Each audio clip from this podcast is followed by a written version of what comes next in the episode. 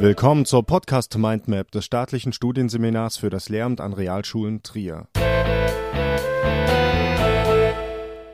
Mit dem Thema das mentale Lexikon. Will man über das mentale Lexikon sprechen, so kommt man an einer grundlegenden Definition dieses Konzeptes nicht vorbei. In der Fachwissenschaft stößt man hierbei allerdings bereits auf ein Problem. Es gibt keine eindeutige Definition, sondern lediglich theoretische Annäherungen aus unterschiedlichen Perspektiven. Aus Gründen der Einfachheit wollen wir hier der Definition von Dieter Wolf folgen, der das mentale Lexikon schlichtweg als Word Store bezeichnet. Mit anderen Worten, das mentale Lexikon ist ein kognitiver Speicher für alle Wörter und Wortverbindungen, die jeder einzelne von uns tagtäglich erlernt, verwendet und verarbeitet.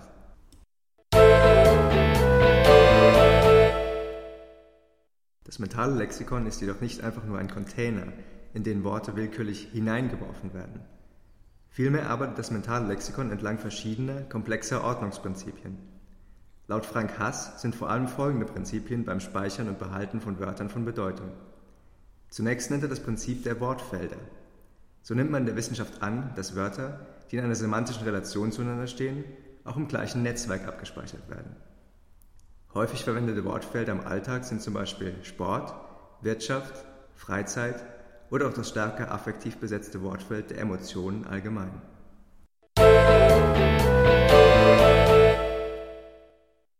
Weiterhin nennt Frank Hass die Wortfamilien. Wörter, die einen gleichen Wortstamm besitzen, werden auch im mentalen Lexikon in Beziehung zueinander gesetzt.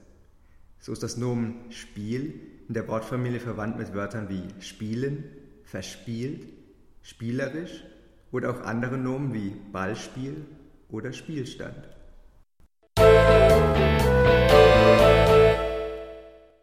Als drittes Prinzip, nach dem Wörter im mentalen Lexikon geordnet werden, nennt die Linguistin Penny Earr die direkte Relation von Wörtern untereinander im Sinne der Synonyme und der Antonyme. Synonyme bezeichnen zwei Wörter von unterschiedlicher morphologischer Struktur, die aber eine sehr ähnliche oder gar gleiche Bedeutung vorweisen. Antonyme hingegen sind Gegensatzpaare, wie zum Beispiel schwarz und weiß oder heiß und kalt. So gewinnt jedes Wort seine Bedeutung erst durch seine Beziehung zu anderen Wörtern und darf niemals in Isolation betrachtet werden.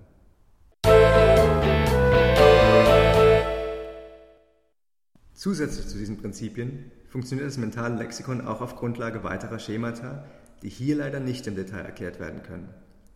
Zu nennen sind hierbei trotzdem Prinzipien der motorischen Assoziation, die physische Bewegung und die Semantik des jeweiligen Wortes verknüpft.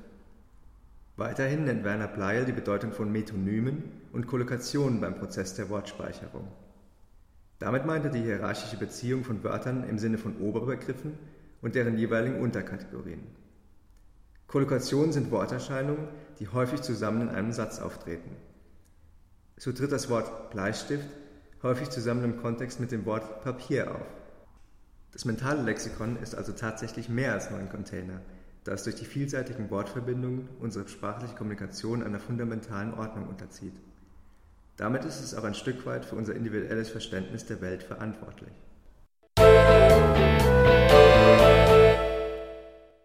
Welche Rolle spielt nun dieses mentale Lexikon im Kontext Schule und Bildung, beziehungsweise auch im Kontext des Lernens und Lehrens allgemein? Jeder Lerner lernt die Welt durch Sprache kennen. Ob beim Versuch der Eltern, ihrem Kleinkind rudimentäre Bedeutungsebenen verschiedener Objekte und Konzepte näher zu bringen, oder dem klassischen Vortrag im sekundären und tertiären Bildungseinrichtungen. Überall spielt Sprache die tragende Rolle der Informations- und Wissensvermittlung. All diese wortbezogenen Informationen und ihre sprachlichen Beziehungen untereinander werden hierbei natürlich im mentalen Lexikon abgespeichert. Der gut strukturierte Aufbau des mentalen Lexikons sollte daher in der Bildung äußerste Priorität haben.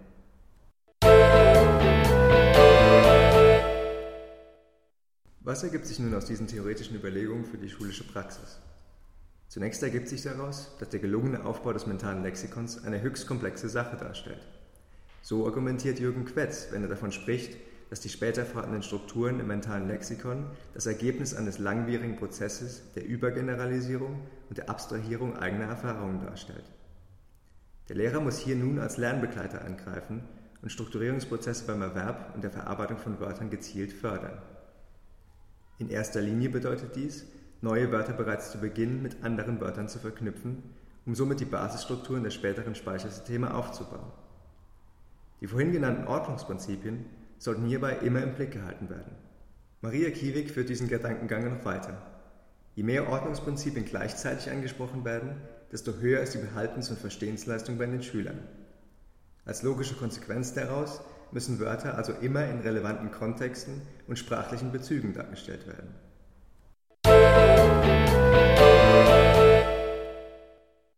Natürlich sollte nun nicht angenommen werden, dass der Lehrer einfach die Strukturen des mentalen Lexikons vorgeben kann. Das mentale Lexikon eines Schülers ist niemals gleich mit dem seiner Mitschüler. Im Sinne des Konstruktivismus kreiert jeder Schüler seine eigenen Strukturen. Die Aufgabe des Lehrers ist also darin zu sehen, möglichst viel sprachlichen Input zu geben und gleichzeitig darauf zu achten, ein möglichst breites Spektrum an Lernertypen damit anzusprechen. Das heißt, dass zum Beispiel auch motorische Ordnungsprinzipien, bei denen Wörter mit Bewegung assoziiert werden, angesprochen werden müssen. In der Fremdsprache kommt zusätzlich noch die Beziehung zum bereits vorhandenen Schema der Muttersprache hinzu, welche ebenfalls für neue Verknüpfungen genutzt werden kann.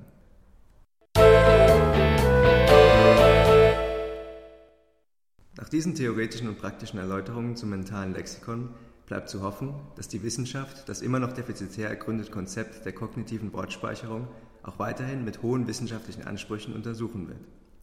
Nur so können sich daraus auch noch effektivere Folgen für die Praxis ergeben. Es ist abzusehen, dass sich die Erkenntnisse, die in diesem Podcast in stark komprimierter Form offenbart wurden, einer baldigen Revision unterziehen müssen. Aber gerade darin liegt die Hoffnung auf weitere hilfreiche Erkenntnisse begründet. Dies war der Podcast zum Thema Das mentale Lexikon des staatlichen Studienseminars Trier für das Lehramt an Realschulen Plus.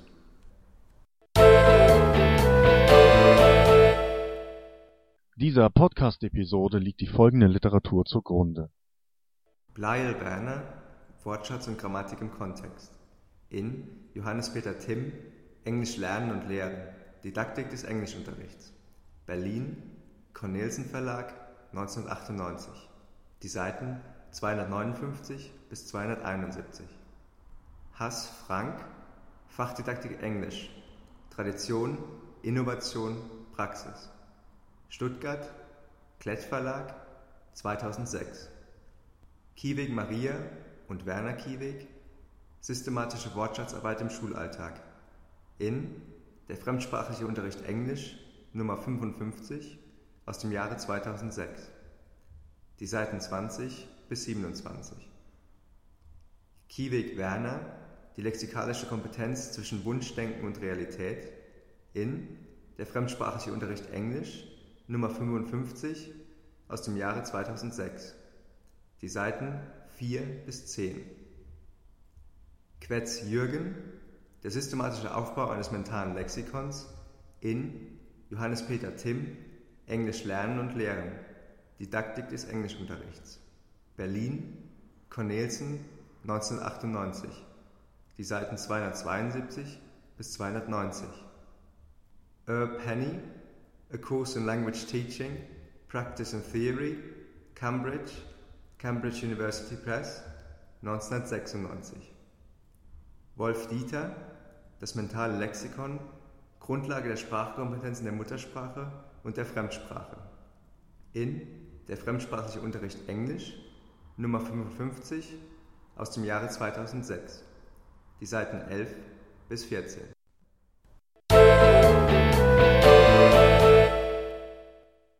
Diese Episode wurde erstellt von Daniel Becker, Christian Rosinus und Alexander Löhle und gesprochen von Daniel Becker.